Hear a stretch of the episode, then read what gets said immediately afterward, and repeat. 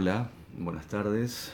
Eh, es un gusto para mí poder eh, compartir este, esta conversación con los amigos de Joica, a quienes le agradezco mucho la invitación, especialmente a Jesús Ramírez.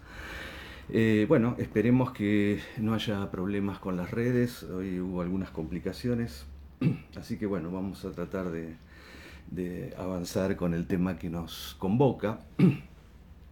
que efectivamente se trata de la relación entre eh, síntoma y creación en la psicosis.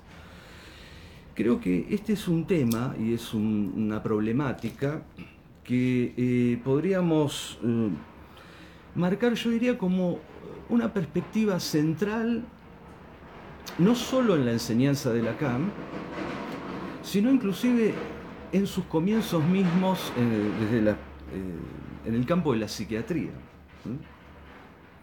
Veamos por qué, ¿no? ¿Qué, implicaría esta relación entre arte y síntoma? En el año 1931, vamos a ver bien, voy a marcar fundamentalmente tres momentos en la enseñanza de Lacan en torno al, abordaje de esta cuestión. Eh, y vamos a ver cómo él mismo eh, historiza su, su, recorrido al respecto. En el año 1931, eh, este joven Lacan, psiquiatra, presenta el caso eh, que es eh, denominado Marcel C.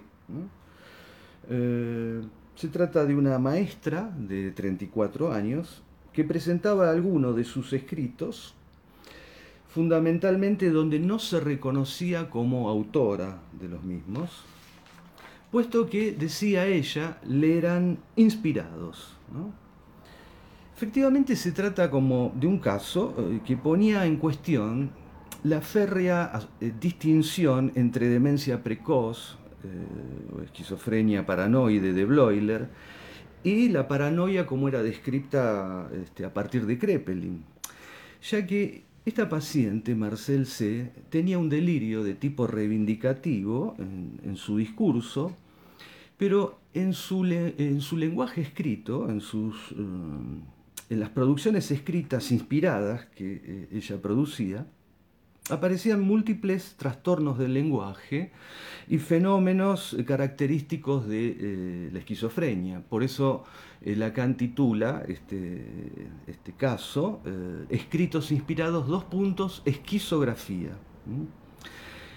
Con ese término inspiración, la paciente nombraba un punto central de su posición subjetiva frente al fenómeno que se le imponía. Lacan dice, la enferma afirma que lo que expresa le es impuesto. Vamos a ver que ese es un punto fundamental, ese carácter de imposición. No de una manera irresistible, ni siquiera rigurosa, pero de un modo ya formulado. Eh, este es el sentido fuerte que le da Lacan a inspiración. Mm. Eh, entonces, el rasgo central es que eh, más allá de que Lacan se detiene en estudiar esa esquizografía y ubicar eh, los neologismos, las formas que adquieren las palabras, eh, la, gramática particular que presenta, el fenómeno fundamental es que ella siente una fuerte perplejidad frente a lo que había escrito de manera inspirada. Es decir, ella no puede explicar lo que ahí es escrito. Eso le fue dictado ¿no? como si fuera una medium. Eh, sin embargo, vamos a ver que Lacan destaca eh, que por momentos alcanza un verdadero valor poético, ¿no? lo que escribe esta paciente.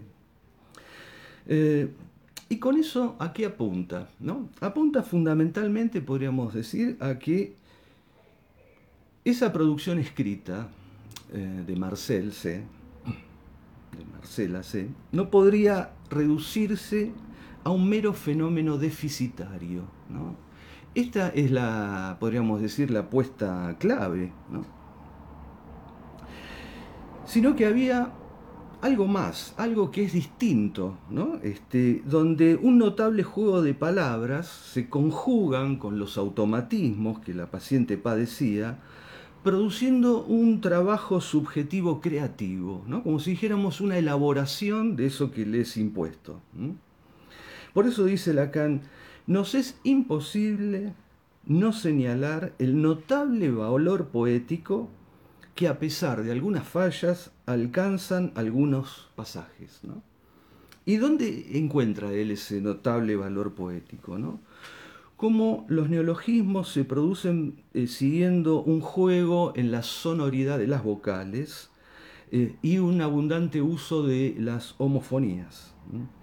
Y es curioso y es interesante marcar que uno de los neologismos de esta paciente serán luego, en los años 70, incorporado por Lacan este, como uno de sus famosos eh, equívocos. que es eh, el equívoco en francés, que es casi homofónico, entre amor, amour, mur, muro, y el término que se forma es el amour, el amuro, generalmente traducido al castellano. E incluso Lacan compara, este, de alguna manera, los escritos de esta paciente con los de los poetas surrealistas. Lacan tenía una estrecha relación con muchos de ellos, destacando el ritmo, que ahí hay, una cuestión fundamental en ese valor expresivo y poético, eh, que se percibe, y vamos a ver que esto va a retornar cuando lo veamos cómo Lacan aborda algunas cuestiones en relación a Joyce, Constatable ese ritmo y esa fuerza expresiva en una lectura en voz alta de los escritos de la paciente, donde se destaca justamente esa eh, sonoridad eh, y, podríamos decir, y la cadencia. Y concluía ese trabajo, ese caso entonces tan, me parece tan importante, que Lacan retoma en su seminario, vuelve a mencionar en su seminario 23 Concluía cuestionando a su maestro Clérambault. ¿Por qué? Porque Clérambault trataba de separar fuertemente lo que él llamaba el fenómeno elemental, que ubicaba como un proceso patológico, al cual él también le atribuía una causalidad orgánica, de lo que llamaba la personalidad sana. ¿no? estaría el fenómeno patológico y la respuesta de la personalidad sana. Lacan va a romper esa dicotomía. ¿eh? Lo hace también en el seminario 3, donde claramente él marca que en el fenómeno ya está presente la estructura y que no se puede eh, eh, establecer esa distinción entre lo sano y lo patológico cuando consideramos los tratamientos que el sujeto mismo realiza sobre los fenómenos que padece. ¿no? Y esto se refuerza en un trabajo que Lacan produce al año siguiente, que es su famosa tesis de psiquiatría, ¿no? donde Lacan allí va a marcar, y presten atención a esta, esta expresión, los beneficios positivos de la psicosis. Este, esto lo pueden encontrar en la tesis de la psicosis paranoica en su relación con la personalidad del año 1932 en la página 262. ¿Y qué quiere decir esto? Que en la psicosis dice hay virtualidades de creación positivas. Es decir, que a diferencia de como lo concebía la psiquiatría, es, supongamos, el sujeto tiene capacidades, capacidades creativas, y los síntomas, los síntomas psicóticos tendrían una función deficitaria, más bien de mermar esas capacidades creativas. ¿no? Es como si el sujeto, eh, si crea, crea a pesar de su enfermedad o de sus síntomas, y los síntomas más bien le quitan posibilidad de creación. En cambio, Lacan introduce una perspectiva distinta es decir, que hay virtualidades de creación positivas en la psicosis, ¿no? Donde podríamos decir es el síntoma el que de alguna manera empuja el proceso creativo. La creación no se realiza a pesar del síntoma, se realiza, podríamos decir, a causa del síntoma. Y de alguna manera esa creación ya es un tratamiento del síntoma pero, sin embargo, este, vamos a ver, le imprime características formales y estilísticas. ¿no? Esta es la, aproximación inicial de Lacan, ¿no? que eh, él lo dice así, ¿no? No se puede decir que la psicosis haya dejado intactas esas virtualidades, puesto que por el contrario es la psicosis la que las ha creado. Y toma también el ejemplo de Jean-Jacques Rousseau, este filósofo francés eh, fundamental, al que define como un paranoico de genio. Eh, es decir, que eh, claramente ¿no? para Lacan la paranoia puede ser compatible, la psicosis puede ser compatible y lo es muchas veces con la genialidad del sujeto. y donde los rasgos sintomáticos de Rousseau se entrelazan con su producción teórica. E incluso, y este es el punto yo diría fundamental, alcanza un efecto en lo social. Rousseau, este, a quien diagnostica como paranoia típica, dice, debe su experiencia propiamente, debe a su experiencia propiamente mórbida la fascinación que ejerció en su siglo por su persona y su estilo. Es decir, que la paranoia también le permitió eh, un efecto de fascinación y una influencia fundamental en su siglo, en lo social, porque podríamos decir, vaya efecto social que ha tenido Rousseau eh, que es eh, nada más y nada menos que la Revolución Francesa. Y fíjense cómo lo, dice Lacan, ¿no? Dice, esta resonancia social de los actos y a menudo del delirio mismo del paranoico, plantea por sí sola un problema, el de la comunicabilidad del pensamiento psicótico y del valor de la psicosis como creadora de expresión humana. Entonces, de este párrafo, fíjense, yo resaltaría lo siguiente, ¿no? Lo que llama, y me parece que es un término de una gran riqueza, resonancia social de los actos y el, el delirio del sujeto paranoico. ¿Qué, efectos y qué consecuencias puede tener en distintos planos de lo social? Finalmente, este, este, ciclo de trabajos que realiza Lacan en los años 30 concluye, yo diría, con el de 1933. ¿no? Estamos viendo la secuencia 31, 32, 33. Es otro de los textos que está incluido en la edición eh, castellana del siglo XXI de la tesis de Lacan, que se llama El estilo y la experiencia paranoica.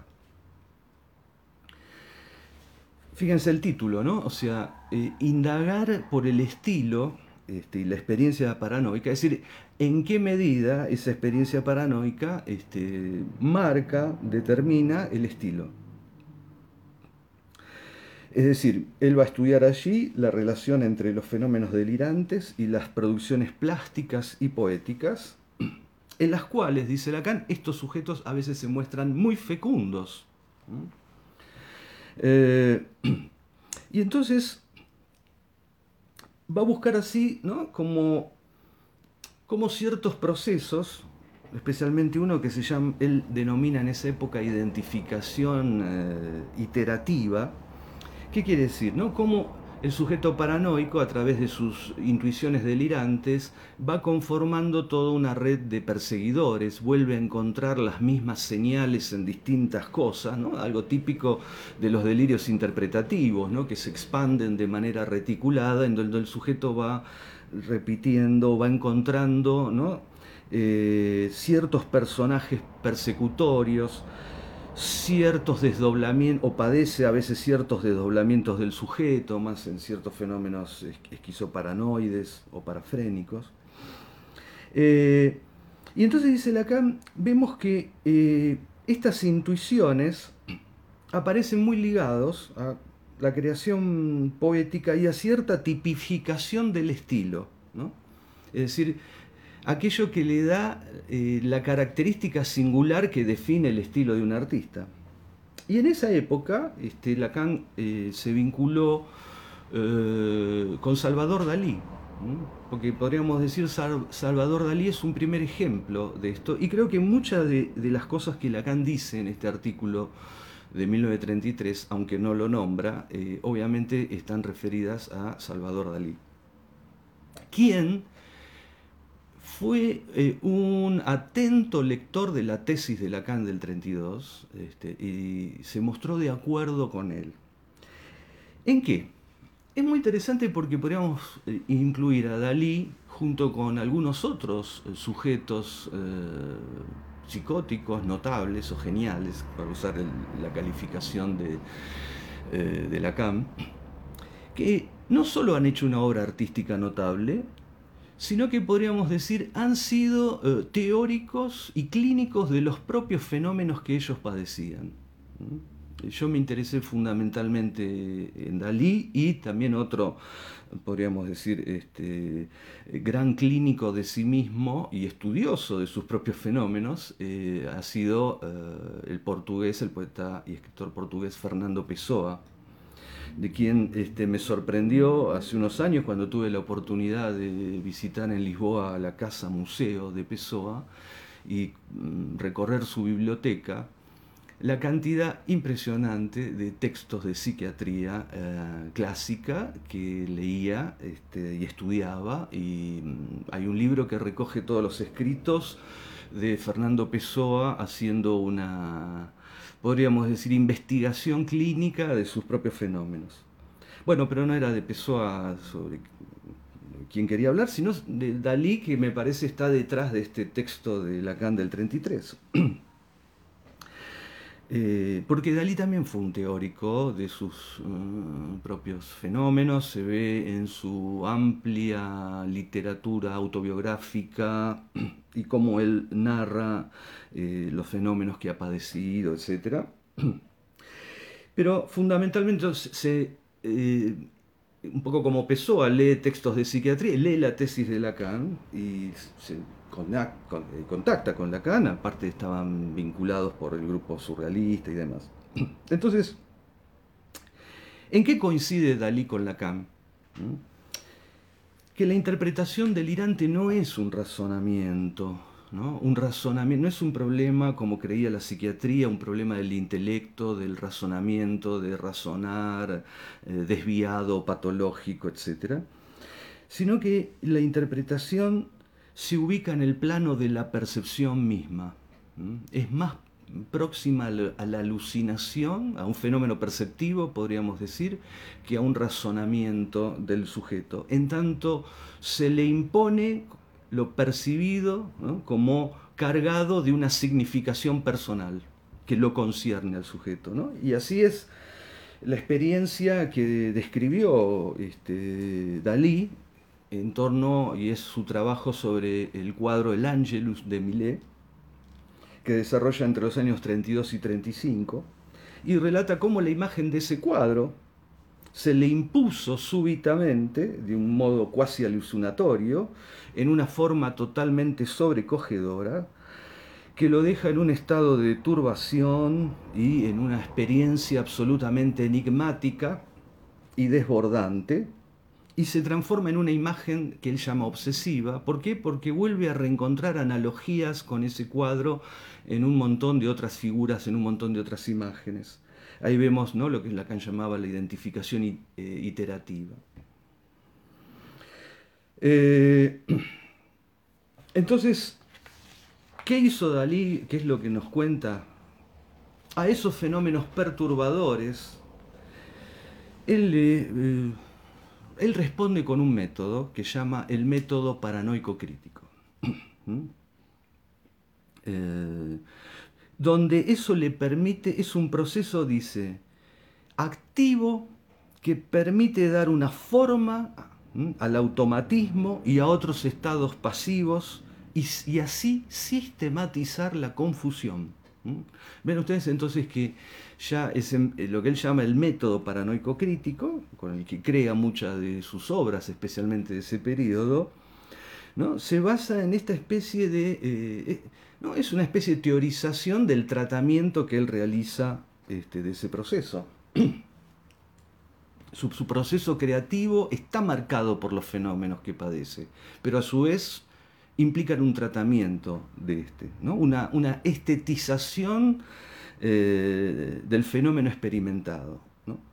Eh, es decir, que Dalí, en, ese trabajo ensayístico, trata de teorizar los vínculos entre delirio y arte, y podríamos decir, finalmente, Dalí no solo hace una obra con su síntoma, sino que al mismo tiempo se vuelve teórico de su propia experiencia. Bueno, esto es lo que podríamos ubicar entonces como esa primera avanzada que realiza Lacan sobre este tema en los años 30, ¿no? como, como, joven psiquiatra, año 31-33.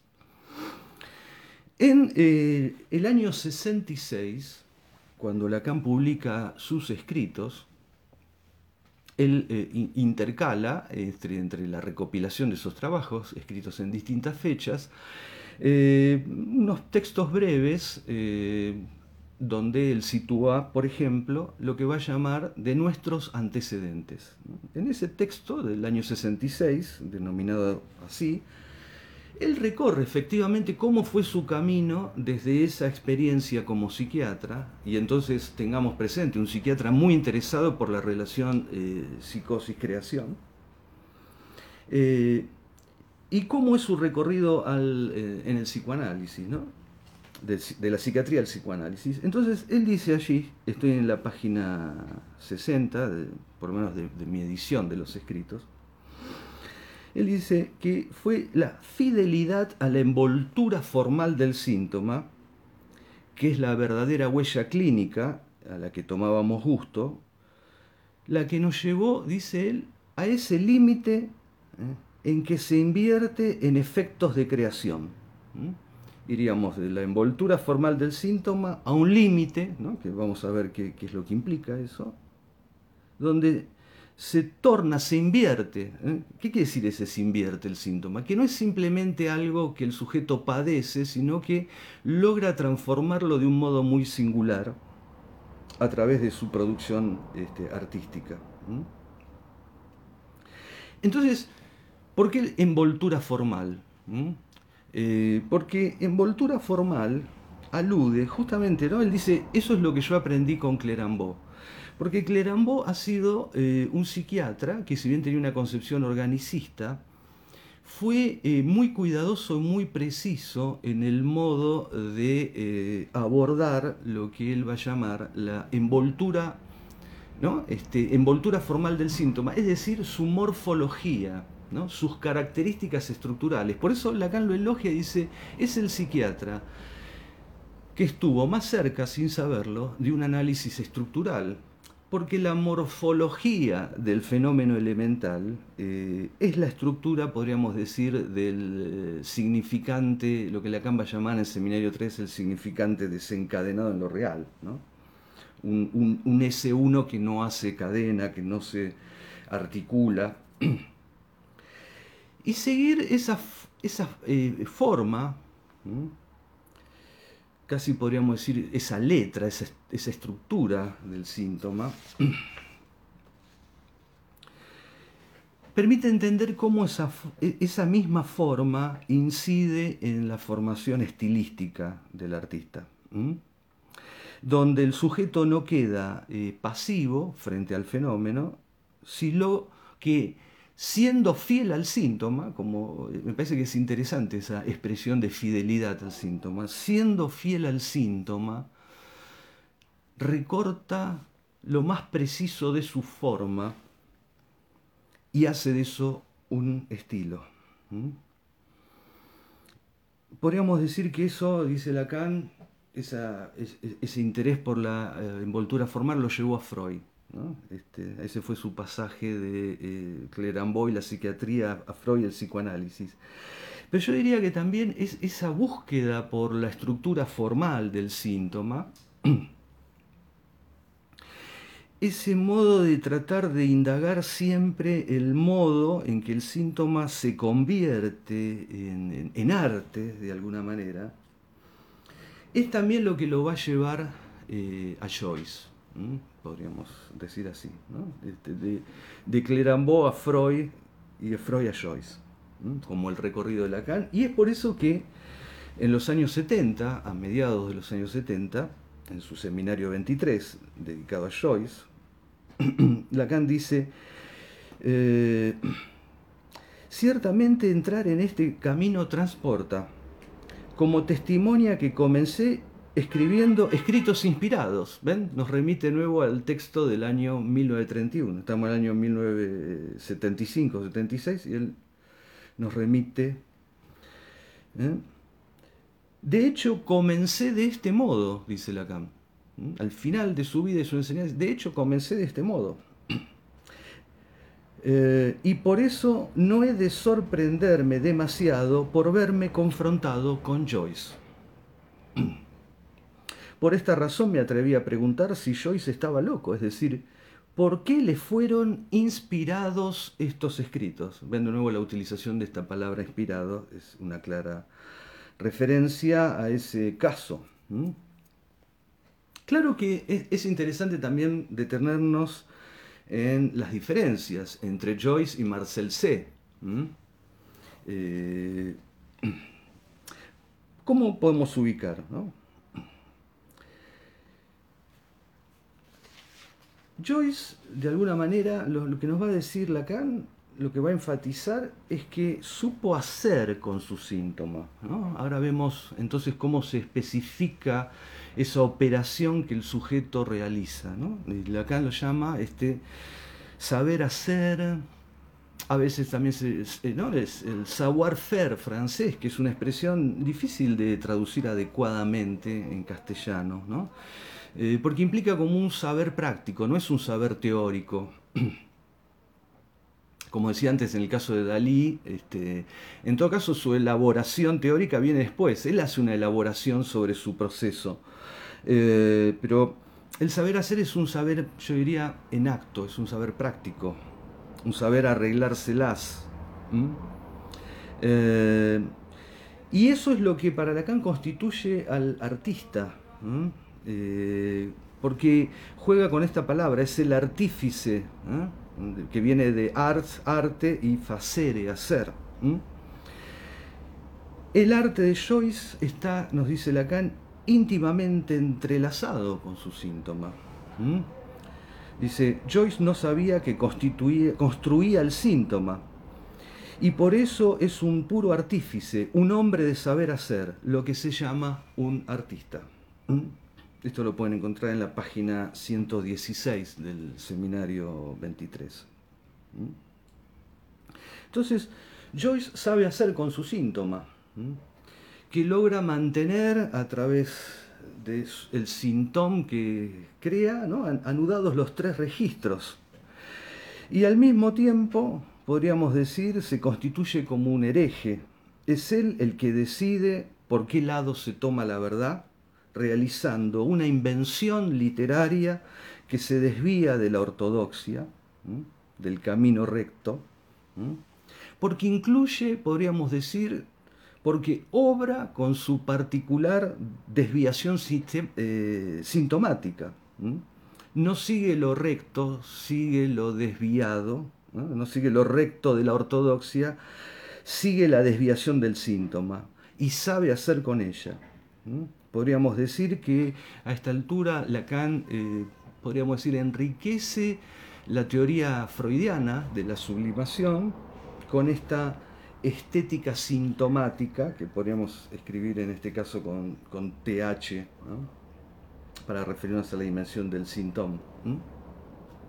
Entonces, vemos cómo eh, fundamentalmente se destaca eh, esta perspectiva del, del, saber hacer ahí con el síntoma, que de alguna manera vamos a ver que Lacan eh, adquiere una, una, dimensión transclínica, ¿no? diría yo. No, no, solamente esto es, eh, eh, es destacado o es valorizado en relación a la psicosis, sino que podríamos pensar que hay toda una orientación en Lacan, en los últimos seminarios también, eh, a pensar junto con Joyce, como algo válido para todo sujeto, ¿no?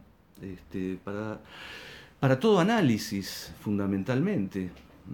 Eh, me parece que esto es lo que se va a expresar o se prolonga en el seminario 24, cuando Lacan introduce la idea del final de análisis como identificación este, con el síntoma y el saber hacer ahí con.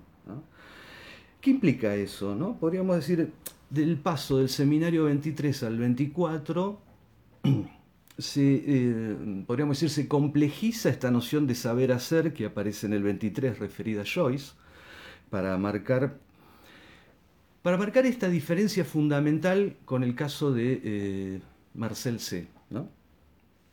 Porque veíamos que el caso Marcel C, ella opera como una especie de, medium, escribe, pero no puede decir qué, es lo que significa eso que escribe, con sus neologismos. Eh, eso a ella le viene ya formulado así, se le impone de esa manera. Y ella diferenciaba claramente un escrito inspirado de un escrito convencional que ella podía realizar sin ningún inconveniente, salvo cuando le venían esos fenómenos donde ella escribía en un estado, podríamos decir también como de cierta excitación, este, donde se producía esa escritura. Eh, en el caso de Joyce es totalmente distinto. ¿no? por eso ustedes pueden ver que en el seminario 23 también Lacan hace una comparación eh, entre Joyce eh, y su hija Lucía y un paciente de, mm, de, una de las presentaciones de enfermos de Lacan en el, en el hospital ese paciente que decía que tenía palabras impuestas, que padecía de palabras impuestas y que era un telépata emisor. Es decir, que todo lo que él pensaba era este, conocido por toda la gente. Es decir, que era un sujeto que, eh, era transparente, que no tenía, carecía de intimidad, ¿no? Por eso decía Lacan que era un caso grave y que había un riesgo de pasaje al acto eh, suicida porque era un tormento insoportable para el sujeto eso. Eh, eh, eh, toma ese caso porque la hija de Joyce, que tenía también fenómenos y que va a desencadenar una esquizofrenia franca, Joyce decía que lo que padecía no eran alucinaciones, sino que era telépata, telépata receptora en el caso de ella. Eh, y Lacan dice, y en Joyce también encontramos que hay algo de la palabra que se le impone. Es decir, habría algo en común entre el paciente de la presentación de enfermos, Lucía y Joyce. Los tres tienen algo de la palabra que, la palabra que se le impone, es decir, un modo de decir un poco lo que clásicamente Lacan llamaba el significante que le viene de lo real. Pero a diferencia de Lucía, que queda tomada por eso y por más que él alienta también a que eh, desarrolle la escritura y, él encuentra valor en su escritura, sin embargo, este, el caso de ella este, pasa prácticamente toda su vida eh, internada en un hospital psiquiátrico y realmente no, no, eh, no puede hacer un tratamiento de esos fenómenos. Y el caso del paciente de Lacan está totalmente invadido por esos fenómenos. En cambio, ¿no? Este, en el caso de, Joyce, y es la diferencia con Marcel C., donde podríamos pensar que ese tratamiento no, no, ha alcanzado, si bien tiene momentos poéticos y artísticos que Lacan destaca, no, no, logra, este, no logra de alguna manera apropiarse de esa producción que le permanece totalmente ajena. Mientras que Joyce, por el contrario, podía explicar cada uno este, de los neologismos, de los términos que crea Finnegan's Wake y dar una explicación este, milimétrica eh, de cómo habían sido creados. Porque efectivamente el Finnegan's Wake tiene una estructura eh, más bien de un montaje, eh, este, como si fueran capas de palabras que se superponen y se imbrincan, ¿no? siguiendo un poco el principio que tenía eh, Lewis Carroll, eh, el autor de Alicia en el País de las Maravillas, que llamaba palabras valija, palabras que se meten una dentro de la otra, como, eh, como hacía Joyce, ¿no? que incluso él definía al artista como un ego arca. Es una mezcla de ego ¿no? este, y el término arca que quiere decir el que gobierna, el que manda. ¿no? El, artista es alguien que manda con su ego. ¿no? Quizás por eso también Lacan nombra como ego al, al, eh, síntoma de Joyce que anuda los tres registros. El artista es un ego arca. Es un ego arca, pero al mismo tiempo, podríamos decir, logra con su obra, el caso de Joyce fundamentalmente, hacerse un nombre, un nombre propio, un nombre propio que viene a suplir eh, el nombre del padre que está forcluido de hecho, nos dice Lacan. Es un narcisismo que se sostiene en el nombre y no en la imagen, eh, en la imagen corporal. Ese es el yo que construye Joyce, para que su cuerpo eh, no se desprenda, para que lo imaginario del cuerpo no se deshaga. Pero es un nombre y una obra que al mismo tiempo eh, permite constituir un lazo, un lazo social, ya que, este, como expresaba Joyce, eh, él quería darle trabajo a los universitarios por siglos. Y efectivamente, ya bastante tiempo, veremos cuánto más, pero es muy probable que lo logre, porque efectivamente los universitarios este, se dedican al estudio de Joyce, de la obra de Joyce. La obra de Joyce que efectivamente es también un síntoma dentro de la historia de la literatura. Eh, entonces, es con, con, Joyce que Lacan despliega esta noción de saber hacer, que en el seminario 24 entonces yo diría, la complejiza un poco más y la hace de un valor transclínico e inherente al, recorrido de un análisis.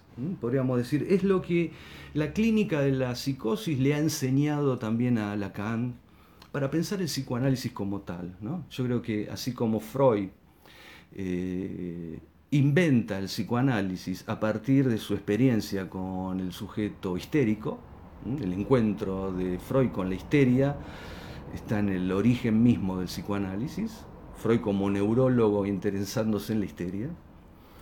Eh, Lacan llega al psicoanálisis, como comentábamos, desde, el campo de la psiquiatría y desde la experiencia con el sujeto psicótico. Y yo diría, comprobamos que de alguna manera reinventa el psicoanálisis eh, desde la psicosis. Y creo que lo vemos en esta eh, secuencia entre el seminario 23 y 24, donde el saber hacer con el síntoma, en Joyce, se transforma el saber hacer ahí con, es una expresión francesa, savoir y faire avec, ¿no? ¿Qué, ¿Qué le agrega al saber, al savoir faire, ese saber hacer, a ese saber práctico? Le agrega, podríamos decir, el y y el avec, es decir, el y eh, que da eh, una localización, es una, una, localización sería casi espacio-temporal, es saber hacer ahí, ¿eh? ahí, en ese momento, en esa circunstancia, con, con lo que se le presenta al sujeto en, ese punto en torno a su síntoma.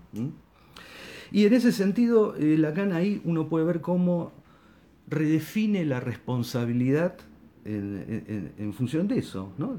Él va a señalar que solo hay responsabilidad en la medida del saber hacer de cada uno, del arte del que uno es capaz.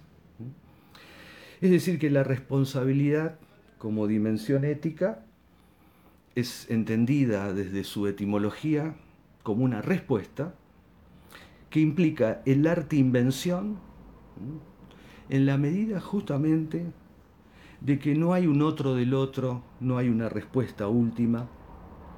Y esta relación entre el síntoma y la creación nos muestran cómo eh, en la enseñanza de Lacan convergen una ética y una estética eh, en torno a lo, eh, yo diría, lo más real del síntoma de, cada uno. Bueno, yo detendría acá esta exposición, espero que no haya sido este, demasiado extensa. Eh, y dejemos eh, un espacio eh, para este, las preguntas que quieran formularme o comentarios que quieran hacerme. Voy a tratar de, leer este, las preguntas e intercambiar con ustedes.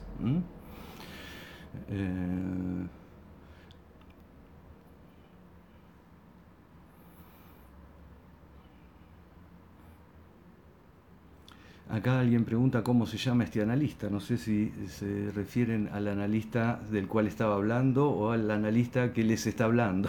Mi nombre es Claudio Godoy, por las dudas. Este,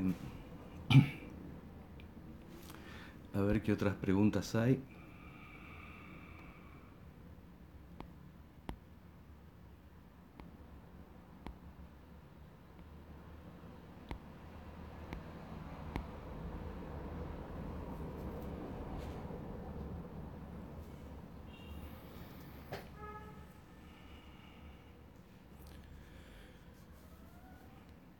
Bueno, veo que no hay muchas, veo que no hay muchas preguntas. Ah, a ver, acá aparece una. dice, ¿se podría plantear que lo impuesto, eh, tipo los escritos inspirados, son las antípodas de la creación? Bueno, podemos decir que eh, lo impuesto, eh, el, sujeto queda pasivizado, ¿no? podríamos decir, es el fenómeno más bien xenopático que le resulta ajeno, extraño, intrusivo, se le impone, lo parasita. Eh, por el contrario, me parece que la, dimensión creativa, o quizás mejor sería incluso llamarla, este, como utiliza a veces el término Jacques Alain Miller, inventiva, ¿no? porque lo interesante, la diferencia que él establece entre invención y creación, me parece, incluso descubrimiento, me parece interesante en este aspecto. ¿no? Él dice, se crea a partir de la nada, en cambio se inventa con lo que hay al darle un uso inédito. Entonces lo que estábamos llamando creación, podríamos llamarlo en este sentido invención. ¿Por qué? Porque el sujeto, esa creación, no la hace a partir de la nada, la hace justamente con el síntoma. con el síntoma en tanto eh, el, sujeto sabe hacer con eso eh, algo que no lo deja este, meramente pasivizado y realiza una invención. Bueno, acá otra pregunta es ¿cuál es la posición del analista que propone Lacan para orientar el saber hacer del paciente con su síntoma en la psicosis? Bueno, yo creo que este, la clínica eh, de la psicosis nos confronta este, con no solo este, hacer un diagnóstico de los fenómenos que el sujeto padece, sino también ver eh, qué, qué, operaciones y con qué recursos cuenta ese sujeto. Eh, entonces, eh, creo que en, ese punto hay, que eh, estar muy atentos a ubicar esas posiciones. Yo diría, hay, una expresión que utiliza Lacan de una cuestión preliminar, cuando él se refiere a las presentaciones de enfermos, pero me parece que hay algo ahí válido en general para la clínica de la psicosis, cuando él dice este, que hay que tener una sumisión a las posiciones subjetivas del paciente. Así que la posición del analista va a ser relativa a, la posición subjetiva del paciente, debe acomodarse a esa posición subjetiva del paciente, debe encontrar cómo acompañar los recursos del sujeto.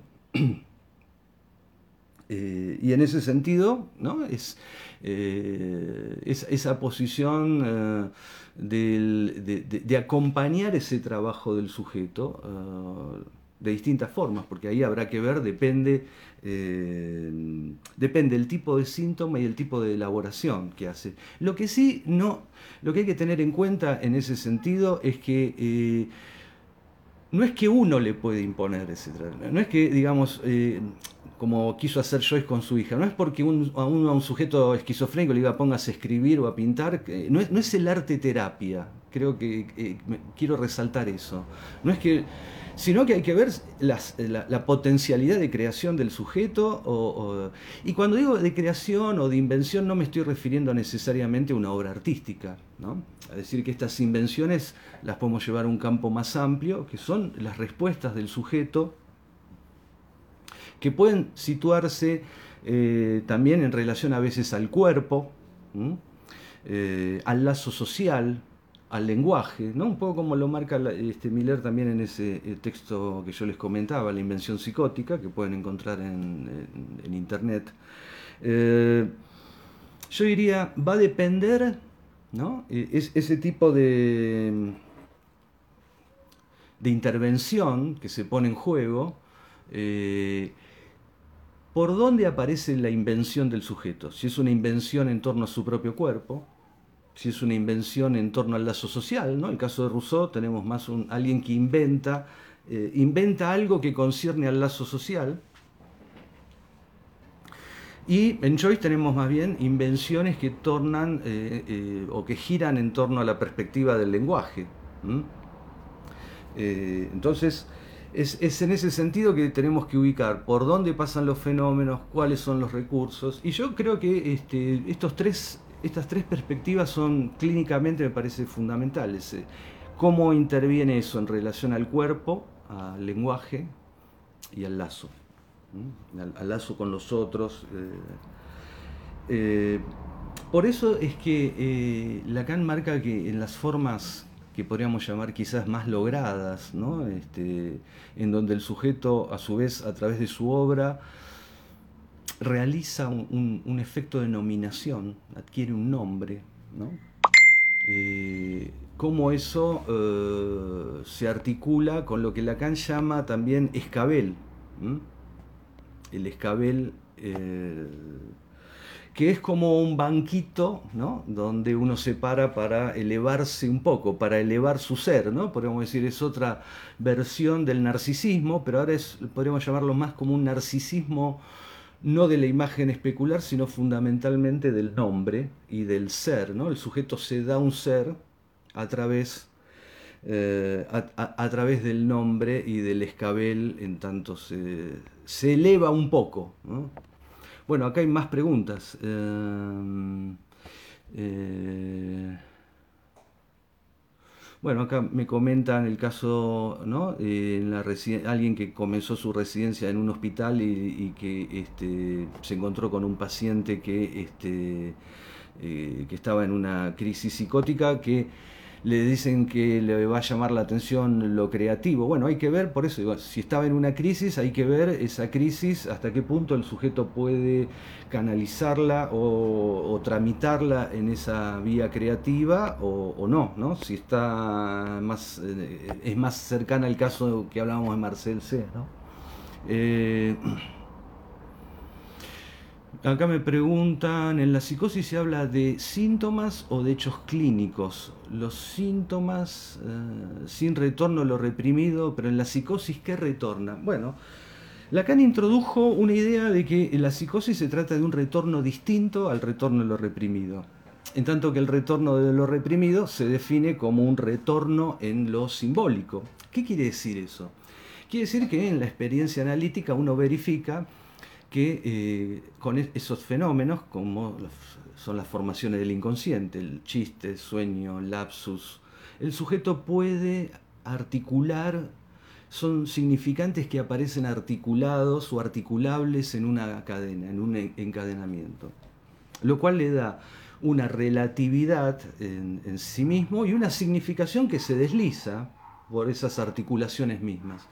En cambio, en la psicosis, la idea de Lacan es que eso retorna, retorna en lo real, no retorna en lo simbólico, es otro tipo de retorno. ¿Qué quiere decir eso? Que no ese elemento no aparece eh, articulado, encadenado, sino eh, se impone eh, de manera aislada. En todo caso, el sujeto luego, a través de un delirio, alguna elaboración, puede tratar de hacer una articulación, pero fundamentalmente lo que Lacan llama fenómenos elementales, que podemos decir son los, síntomas fundamentales de la estructura psicótica, eh, tienen ese, ese otro eh, modo de retorno.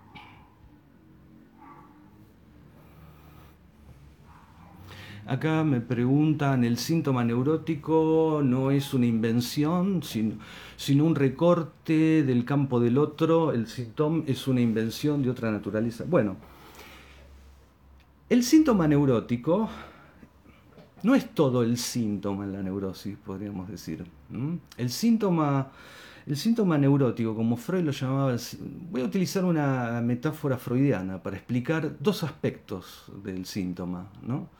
Lo que podríamos llamar el aspecto simbólico imaginario del síntoma y lo que podríamos pensar como su dimensión más real. Este es el punto que me parece fundamental. ¿Cómo lo explicaba Freud muy tempranamente en el historial de Dora? ¿no? Freud decía que había un grano de arena, usa la metáfora del grano de arena y una perla. La perla se, forma a partir que un grano de arena entra en el cuerpo del molusco, lo irrita, y para defenderse de ese cuerpo extraño, el molusco genera las secreciones que formarán la perla y que deja algo que era irritativo en la suavidad de una perla. Eh, ¿Qué es el grano de arena? Para Freud el grano de arena venía de un síntoma de una neurosis, lo que llamaba síntoma de una neurosis actual. ¿Qué quiere decir? No era un síntoma de lo reprimido, era un síntoma que indicaba que hay una falla en el goce. Falla en el goce que Lacan después va a ser estructural, no contingente como aparecía en esa época en Freud, bajo la forma del no hay relación sexual. Pero entonces, digamos, el síntoma tiene una dimensión real, como Lacan incluso llega a proponerlo en la tercera, cuando dice el, el síntoma viene de lo real. Pero ese no es el síntoma retorno a lo reprimido, esa es la dimensión real del síntoma que luego es revestido, dice Freud, psiconeuróticamente, con sentidos, eh, con construcciones simbólico-imaginarias. Yo diría, el análisis es justamente más bien deshacer eso que viene del campo del otro, para encontrar esa cara del síntoma más real que no viene del campo del otro, es la dimensión real del síntoma, y es con esa con la que habrá que saber hacer ahí con, nos dice Lacan, tomando cierta distancia. En todo caso, la invención con el síntoma es el resultado. Yo diría que un análisis es un trabajo de fidelidad con el propio síntoma, hasta llevarlo a su dimensión más real, hasta transformar la, perla en un grano de arena. Y ahí es donde está, empieza en todo caso eh, lo que cada uno puede saber hacer con eso. Bueno, acá otra pregunta. Bueno, hay un montón de preguntas. Voy a tratar de responder más breve porque ya estamos sobre el final. Me preguntan cómo piensa la creación en el caso de la melancolía. Eh, bueno, en el caso de la melancolía es muy interesante también cómo lo planteaba, eh, remito al texto ese de Miller que mencionaba antes. Justamente él ubica la melancolía como la imposibilidad de la invención, como el punto de agujero en el que el sujeto queda, queda tomado. Me preguntan, ¿existiría, ¿existirá una causa subyacente antes del síntoma? Bueno, en, Lacan fundamentalmente es toda la teoría de la eh, forclusión del nombre del padre, podríamos decir, en su eh, explicación más clásica. Eh, otra pregunta. Lacan en su tesis dice algo clave. Cuando habla de me, dice que no es lo mismo estar afectado de la sonoridad del significante que del sentido. ¿Puedes decir algo en relación a esto? Bueno, efectivamente, ¿no? Este, me parece que ese efecto de la sonoridad, que en el caso de Marcel C también es patente, eh, muestra justamente cómo generaba todos esos juegos de palabra eh, de homofonía, ¿no? como el que yo mencionaba de amor, amuro, etc., eh, que le da un, efecto poético, digamos, o que alcanzaba un efecto poético en ciertos momentos. Eh, cuando va la cuestión más por el lado del sentido, efectivamente va más por el lado de la elaboración delirante. Otra pregunta, ¿el sujeto puede eh, crearse su propio personaje y que muchas veces lo admiramos por una actividad en lo social?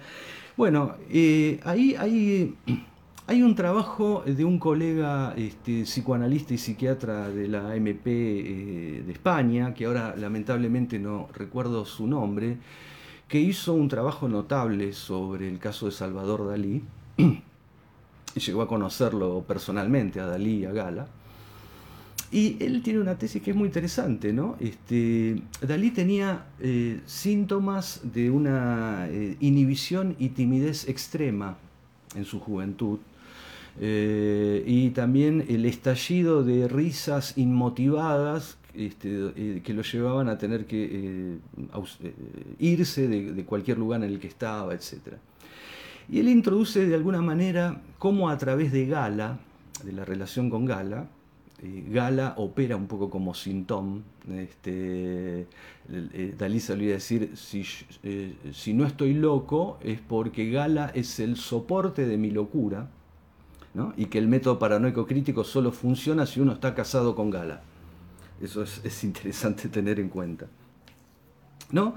Entonces, este, de algún modo lo que marca es que la solución de Dalí efectivamente fue crearse el personaje de Dalí, este, el, divino Dalí, ¿no? el personaje extrovertido que podemos ver en los videos de YouTube, este, con toda su megalomanía y su expresividad. ¿no? Este, es decir, que efectivamente el, personaje es parte de su creación.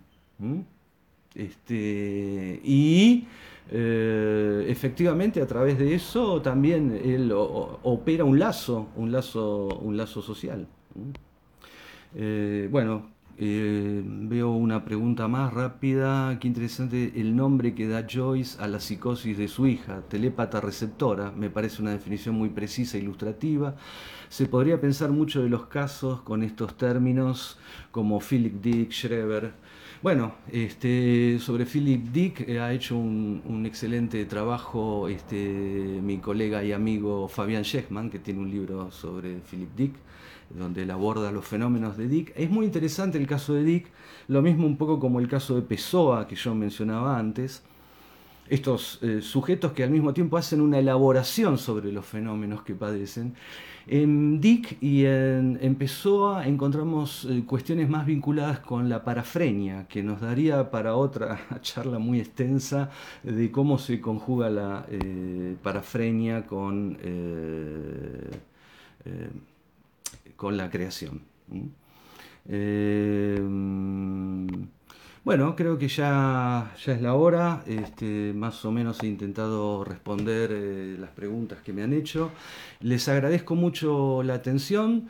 Vuelvo a agradecerle mucho a los amigos de Joica que están haciendo, creo que realmente un trabajo muy, muy, muy valioso en relación al psicoanálisis eh, y a la difusión del psicoanálisis eh, en México y en todo el ámbito de América Latina. Así que un saludo a todos y muchas gracias.